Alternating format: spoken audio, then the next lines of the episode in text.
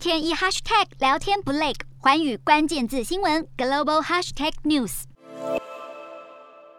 远处冒着浓烟，不时还传出轰隆的爆炸声响。乌军反攻，企图夺回开战后首座遭俄军占领的城市赫尔松，双方持续激烈交战。而俄罗斯总统普丁二十五号签署一项行政命令，简化了俄国在乌克兰南部城市，包括赫尔松及扎波罗热占领区居民取得俄国护照的程序，并且即日起生效，试图加强对这些地区的控制。其中，赫尔松已经完全被俄军控制，且在日前启用俄国货币卢布；扎波罗热则还有部分地区没有被俄国掌控。但莫斯科当局和两地的亲俄官员都说，这两个地方都将会成为俄罗斯的一部分。当地居民们对未来表示担忧。认为莫斯科当局正在推动正式吞并乌国领土，乌国当局也立即指控俄罗斯滥发护照的行为已经违反国际法，是公然侵犯乌克兰的主权和领土完整的犯罪行为。早在二零一九年，俄罗斯也曾公布对乌克兰东部顿内茨克和卢甘斯克地区民众给予相同的快速发护照待遇，申请人不需要曾居住俄罗斯，